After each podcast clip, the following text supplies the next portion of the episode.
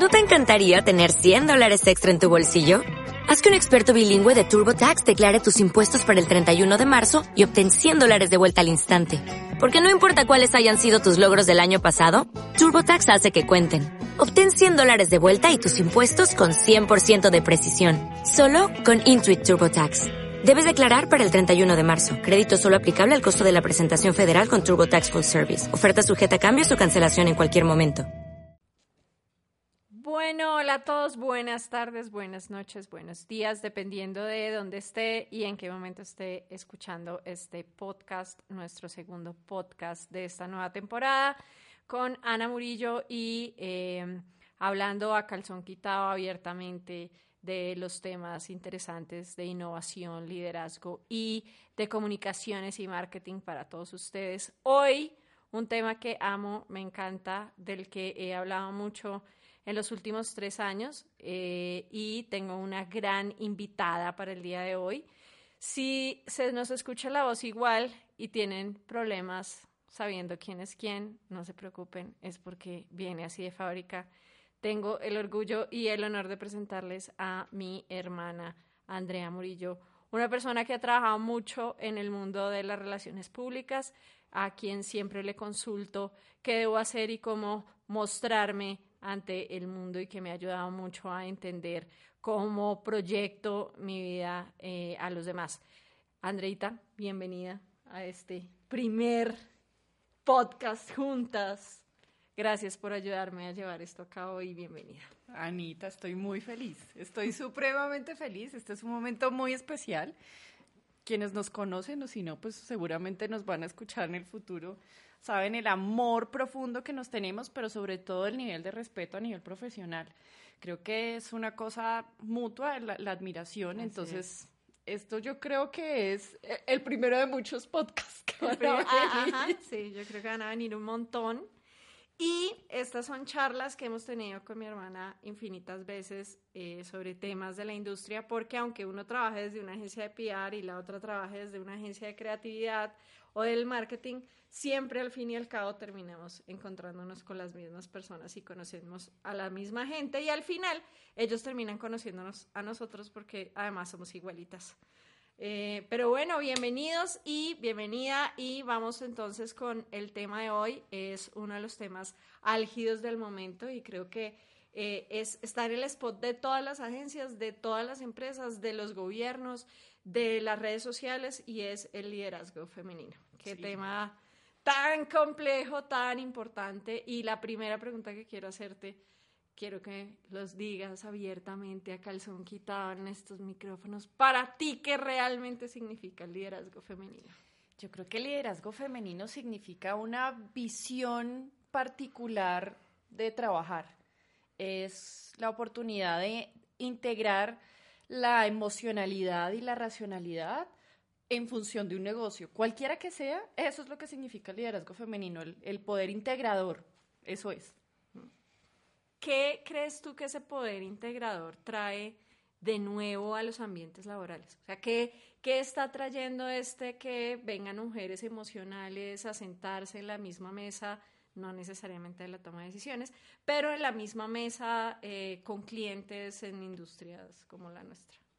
Yo creo que en, las industrias de creatividad o en las que tienen que ver también como con una visión particular del mundo, la visión femenina lo que hace es que trae sabor. Yo creo que la, la masculinidad, no, masculinidad, em, trajo orden a muchas cosas pero lo femenino lo que le da es sabor. Eso es como cuando, no sé, uno se come un huevo y no le pone sal. Entonces yo creo que el liderazgo femenino tiene la sal que se necesita. Es verdad. Yo, yo siento que el liderazgo femenino desafortunadamente llegó como una moda, eh, porque además eh, no, no, necesariamente llegó porque eh, las empresas quisieran más mujeres en, en, el, en el staff o en la toma de, decisiones. Creo que llegó porque eh, fue una moda, porque en Estados Unidos estaban hablando del liderazgo femenino, porque empezaron a, empezó a salir Forrester, Harvard Business Review, hablando de la importancia de las mujeres, y al final, teniendo unas nuevas generaciones tan emocionales como las que vivimos hoy, que son... Mm. los millennials y los centennials. Perdón a los millennials y centennials que no les gustan que le digan así, pero a los jóvenes, porque, no me quiero decir joven porque me siento muy vieja, pero a los jóvenes eh, que necesitan guía y apoyo, sobre todo emocional. Eh, y eso es algo, como lo dices tú, que trae el liderazgo femenino. Estoy de acuerdo. Desafortunadamente para mí llegó más que una necesidad, una moda.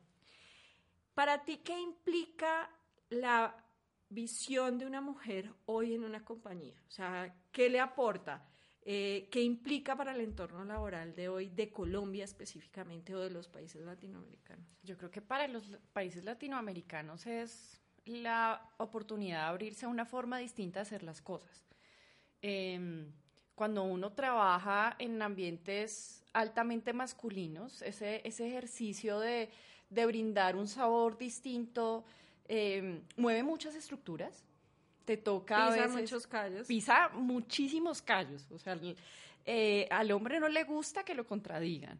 Y, pues digo hombre como, como humanidad, pero particularmente en los entornos en los que yo he tenido que enfrentarme y, en los que he estado, eh, ponerle un sabor distinto, ser diferente cuesta. Entonces el liderazgo femenino, al menos en mi experiencia, ha desafiado a mucha gente. Sí, dice verdades. Yo siento que las mujeres somos real a pepa, reclaras, mire señor, ahí no está, eh, ese, ese no es el camino, y eso duele. O sea, el ego, el ego masculino y femenino al final duele para ambos el que llegue alguien a decirte qué hacer. De hecho, alguna vez me pasó una persona a la que quiero mucho, me decía, lo primero que sentí cuando Ana se sentó en la mesa esta china, que no apenas entró en este mundo, que me viene a decir qué debo hacer.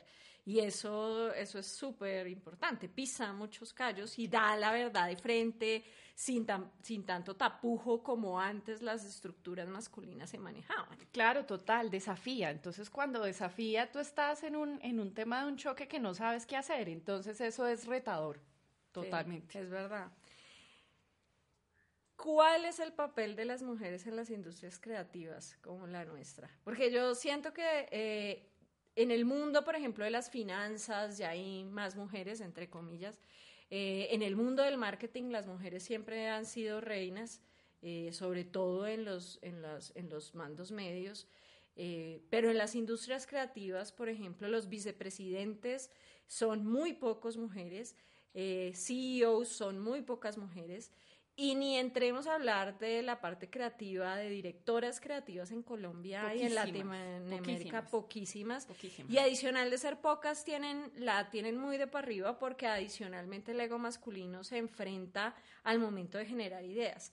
¿Cuál crees tú que es eh, el papel de las mujeres y cómo podemos darnos espacio en las industrias creativas con estos egos tan complejos? Sobre todo ser uno mismo. Creo que al menos en la experiencia que yo he tenido, cuando uno empieza a tratar de amoldarse al entorno en el que está, si, si estás en un entorno demasiado masculino, tratar de, de, de, emular esos conceptos es, creo que el error más grande que existe. Eh, el papel femenino es darle, otra vez, darle sabor al huevo, hay que darle sabor al huevo. Sí, es verdad. Yo yo siento que nosotras nos pasamos la vida eh, tratando de encajar eh, y eso uh. es muy femenino en los ambientes laborales y lo digo desde la experiencia. Uno siempre trata de encajar en el ambiente del jefe, uno siempre trata de encajar en el ambiente en el que entra y eso es muy difícil porque además eh, realmente el éxito de la mujer al final es el mismo manejo de la emocionalidad, que no siempre es tan bien visto porque otro de los puntos claves eh, de, los, de las grandes barreras que nos han generado los hombres en el mundo laboral es el tema de la emocionalidad. Cuando un hombre se pone berraco y, se, y grita y es, es temperamental, tiene una forma de liderazgo fuerte, pero cuando una mujer habla duro es, histérica. Loca. Está histérica, está loca, eh, está perdiendo los estribos y siempre es ojo con las formas, porque es que tus formas no están bien, pero cuando uno va a ver el liderazgo masculino, las formas siempre han sido complicadas. ¿Tú cómo ves eso? O sea, ¿cómo ves ese, esa, esa problemática en la que nosotros tenemos eh, unos estereotipos que cuidar como mujeres y los hombres en el mundo eh, eh, corporativo también, cómo romper ese paradigma de comportamiento, cómo, cómo lograr que la gente entienda que las mujeres somos distintas y que no necesitamos parecernos más a los hombres. Yo creo que hay una cosa que creo que tiene que ver más con el tema interno, pero creo que eso se refleja en lo que estás diciendo. Y es primero, em, que es algo que uno puede ver desde los hombres, es que los hombres no tienen miedo a equivocarse, ellos se lanzan y se botan al precipicio con toda la tranquilidad del caso. Nosotras como mujeres, en, en muchos momentos, no sé si es por cultura o por lo que sea, pero lo que generalmente sucede es que uno tiene metido en la cabeza es que tiene que ser perfecto, tengo que ser perfecta en mi ambiente laboral, ser perfecta en mi ambiente emocional, en mi ambiente familiar. Entonces, esa sensación de ultraperfección lo que hace realmente en nosotras es generarnos una inseguridad que claramente nos compite y nos deja muy mal paradas en la mesa directiva de una compañía. Claro, claro, pues aquí, como obviamente estamos aquí hablando a calzón quitado, si un tipo la caga, pues él hace como que nunca la cagó y siguió adelante y de pronto luego después dice, ay, qué pena contigo, no lo hice tan bien, pero avanza. Uno de mujer por, el, por la actitud perfeccionista, no, es que tiene que ser todo perfecto. Y ese, y ese ambiente también hace que los hombres por cultura, porque es el ambiente en el que estaban, te piden que seas perfecto. Entonces era lo que estabas diciendo, el tema de las formas. Entonces es, haces excelentemente bien tu trabajo, pero la forma en la que te comunicas no es la que es. Porque, como dices tú, un hombre puede ser temperamental y se le perdona en el entorno, es porque, pues, es, un, es un, estilo de liderazgo. Claro, es está estilo de liderazgo. está decidido el hombre, sino que tiene oportunidades de mejora. No, aquí te exigen es como tienes que ser perfecta. Entonces creo que ese, ese nivel de perfección o esa búsqueda constante de perfección, eh, tanto en lo interno como en lo externo, ese es el verdadero error. Entonces, no solamente es para quien te lo exige, sino que para ti también. Pues si te equivocaste, te equivocaste. Dale con toda que ya después la vas a arreglar. sí, sí, sí, total. Quiero tocar callos en esta pregunta y es, en tu vida laboral, ¿cuál ha sido el momento en el que sentiste que ser mujer era lo peor que te estaba pasando profesionalmente en ese momento? O sea, ¿en qué momento dijiste, pucha, el ser mujer no es una desventaja? Algo que te ha pasado. Cuéntame una experiencia. Uy, la, tengo, la tengo clara, la tengo viva, la tengo viva. La, revivo todos los días de mi vida cuando me va a trabajar. La tengo viva y es que la historia más difícil es cuando lideras un grupo en donde hay solo mujeres. Trabajé en una compañía en la que... ¡Wow! ¡Qué tema! Sí. O sea, mujeres siendo o sea, eh, generando problemas con otras mujeres en liderazgo femenino, eso es un gran tema. Sí, sí, Nos puede dar otro podcast. Sí, sí, sí. Ahí podemos echarle, mejor dicho, rulo, peluquería, uñas, todo. hay, una, hay una cosa que, que, una compañía con la que, con la que yo trabajé casi cinco años y estaba liderando completamente mujeres, todo el equipo era femenino. Y yo pasé de un, de un ejercicio eh, individual a hacer un ejercicio colectivo, entonces empecé a liderarlas y se generó un nivel de competencia que, que la verdad fue como, como, o sea, gata salvaje, eh, riña, puño, pelea y, y, y, fue como, ahí fue cuando yo dije, no, qué, qué, qué, hijo ser mujer no es una... Ser mujer no es una ventaja, porque tú dices, no, pues yo a todas las conozco, no. Cuando tú estás en ese nivel de competencia, las mujeres no son como los hombres que a veces se tapan y se ayudan, cero, se dan con, o sea, se dan con puño, pata, o sea, es con toda. Creo Sí. que ahí fue mi gran desventaja. Yo creo que uno de los problemas que tenemos con el liderazgo feminismo somos nosotras mismas. Sí. O sea, nosotras nos damos muy palo, mucho palo entre nosotras. Y es, yo no sé si es un tema, eh, pues, fisiológico o qué, pero efectivamente nosotros nos damos muy duro entre nosotras. Y adicionalmente de darnos muy duro, siempre tratamos de competir en otros espacios y como tú dices, los hombres son muy de alianzas. Eh, yo he visto y he estado sentada en mesas donde hacen alianzas eh, eh, entre hombres y, eh, eh, para apoyarse los unos a los otros. Eso no pasa en las mujeres. Niñas, por favor, dejemos de competir entre nosotras. Ya tenemos demasiada competencia afuera, demasiada competencia eh, dándonos nuestro espacio. Dejemos de competir entre nosotras y busquemos espacio. Por favor, por favor. si algo les puede quedar de este podcast, mujeres, apóyense, apóyense. Eh, bueno, en mi caso, eh, también la tengo viva porque uno lo recuerda muchísimo y es eh, primero estar en una mesa directiva de una agencia eh, de, de publicidad en la que efectivamente el 95% de la mesa directiva son hombres. Eh, es bien difícil.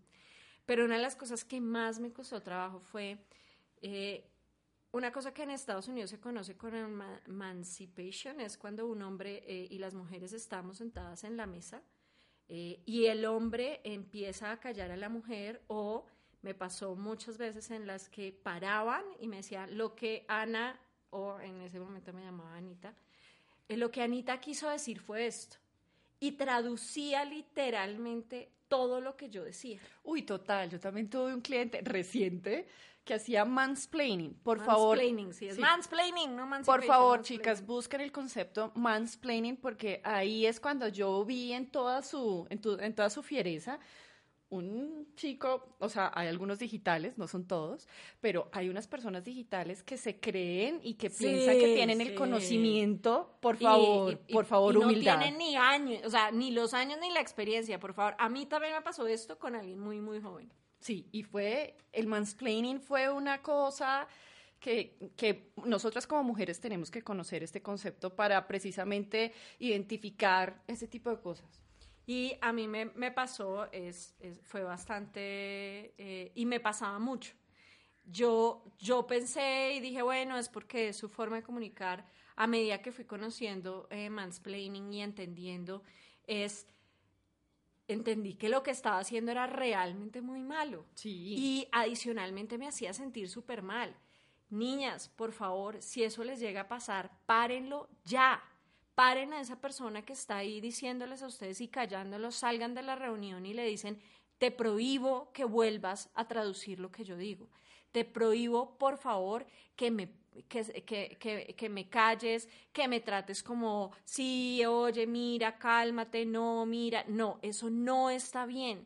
Eso es mansplaining y eso no está bien visto para nosotras y eso nos denigra como mujeres. Entonces, por favor, párenlo. Yo no lo paré en su momento. Hoy en día me arrepiento cada uno de los momentos, pero es vital que lo hagamos porque eh, eso, eso nos hace mucho daño. Les voy a leer la, eh, el, significado y es, eh, está basado en dos palabras, man, que es hombre, explaining, que es explicar, y se define como explico algo o a alguien, especialmente un hombre a una mujer, de una manera considerada como condescendiente o paternalista. Eso no está bien, niñas, hay que pararlo. Y vamos a pasar a otro tema. Ay, pero antes de eso, cuando no se le ha, o sea, cuando al hombre no se le ha pedido que explique, ese es, ese es el otro punto. Uy, sí, claro. Sí, o sea, no, o sea, de verdad, eso está mal hecho. Eh, pasemos entonces a otro punto y es, hay muchos hombres que hoy en día eh, han vivido con esto, no lo hacen de forma, porque yo pienso que muchos hombres no lo hacen de forma consciente. Hmm. O sea, yo no creo que los hombres piensen, uy, voy a tratar mal a esta mujer, o, sino es porque tienen codificados de años y siglos y siglos de, de- fundamentos psicológicos y antropológicos de esa es la forma de tratar a una mujer en el trabajo y quieren cambiar y quieren hacerlo distinto. ¿Qué consejo le podemos dar a esos hombres para que eh, realmente hagan una diferencia y nos ayuden a nosotras también a hacer una diferencia en estos entornos competitivos. Aprender el concepto. Mansplaining. Yo creo que ese es uno de ellos, eh, porque eso lo que te hace es plenamente hacerte consciente de qué sucede a tu alrededor. Adicional a eso, entender que em, que las mujeres están para aportarle un sabor distinto a lo que está pasando. No una competencia, no, para quitarles el trabajo, porque no se trata de que nos den trabajo eh, de, de, hombres para equiparar un porcentaje o porque vamos a ganar lo mismo, no, es porque no lo merecemos y porque tenemos las capacidades para obtener ese puesto, más allá que simplemente por, por cumplir una, un porcentaje, sí. Sí, eso como, como elemento inicial. Yo creo que, y también he tenido la oportunidad de tener colaboradores de trabajo que, que piensan que tu aporte es distinto y que abrazan, abrazan ese, ese elemento distinto como una oportunidad para ver las cosas desde un punto distinto. Además, porque es que en estas industrias netamente creativas, la diferencia es, es lo, que, lo que aporta la innovación. exacto, sí. O sea, traer dos personas a la mesa diversas, distintas, que piensan diferentes donde nacen las ideas. Y ahí está tanto la diversidad como, los, como el LGBTI, está eh, personas de diferentes razas, sexo, color, o sea, es, otra cosa y ahí es donde nacen realmente las innovaciones en el mundo. La recomendación también para los hombres es, eh, por favor, apóyennos también en esos momentos difíciles en los que nos estamos enfrentando con otras personas de poder eh, y guíennos y apóyennos también. Y paren cuando vean que hay alguien que tiene una conducta que no es aceptable con una mujer, párenla por favor. Díganle a esa persona que lo que está haciendo no está bien. Porque es que si ustedes siguen callando en esas reuniones y permitiendo que esa persona siga haciendo esas cosas, están siendo cómplices de ese mismo proceso. Entonces, párenlo, digan, no, espérate, esa persona se tiene todo el derecho de hablar y todo el derecho de explicarse. Y no crean que porque hacen condescendiente con la mujer usted está haciendo algo bien. Al contrario, si usted es condescendiente, si piensa que nosotros necesitamos eh, eh, que, mejor, que nos consientan y diga, ay, pobrecita, no, no necesitamos pobrecita, necesitamos que nos den nuestro lugar en una mesa para tomar decisiones. Eso es lo que estamos buscando. Hay el último tema porque ya se nos está acabando el tiempo. Eh, este está largo, pero este tema es extremadamente apasionante. Em, hablemos eh, del tema de la diversidad y el liderazgo femenino también con, el, con, con las personas del LGBTI. Eh, miremos también cómo la religión entra a estos espacios. Yo siento que esta gran libertad de pensamiento en el mundo nos ha traído grandes cosas, pero también grandes retos. Y es que no solamente estamos lidiando con el liderazgo femenino, sino también con la entrada e inclusión de mucha diversidad a una misma mezcla. ¿Cómo manejas tener que tener todo el tiempo, todo el tiempo personas que piensan distinto, mujeres, razas? ¿Cómo hacemos para que no se nos vuelva un problema y en lugar de tratar de solucionar todo, logremos hacer algo realmente valioso con esta diversidad y este liderazgo femenino? ¿Cómo desde la la parte femenina podemos ayudar a esa diversidad también. Yo creo que es con la, con, con la actitud de acoger. Cuando tú acoges al que es distinto y cuando, cuando lo, lo integras como, como parte esencial del equipo, pues digo, por ejemplo, yo construyendo equipos, eh, el equipo que lidero actualmente tiene, cada uno tiene elementos distintos y creo que eso es lo que va a hacer que las cosas se hagan mejor tener todos iguales es lo que hace simplemente es generar un, mismo tema. Y creo que aquí la, forma de, aceptar la, diversidad es tener esa, esa actitud de, acogida, de sentir, oye, qué, qué bueno que tengas estos elementos porque no los había visto. Y, por ejemplo, especialmente para, para las comunidades LGTBI, creo que sobre todo es hacer como, como si eso no fuera lo más relevante.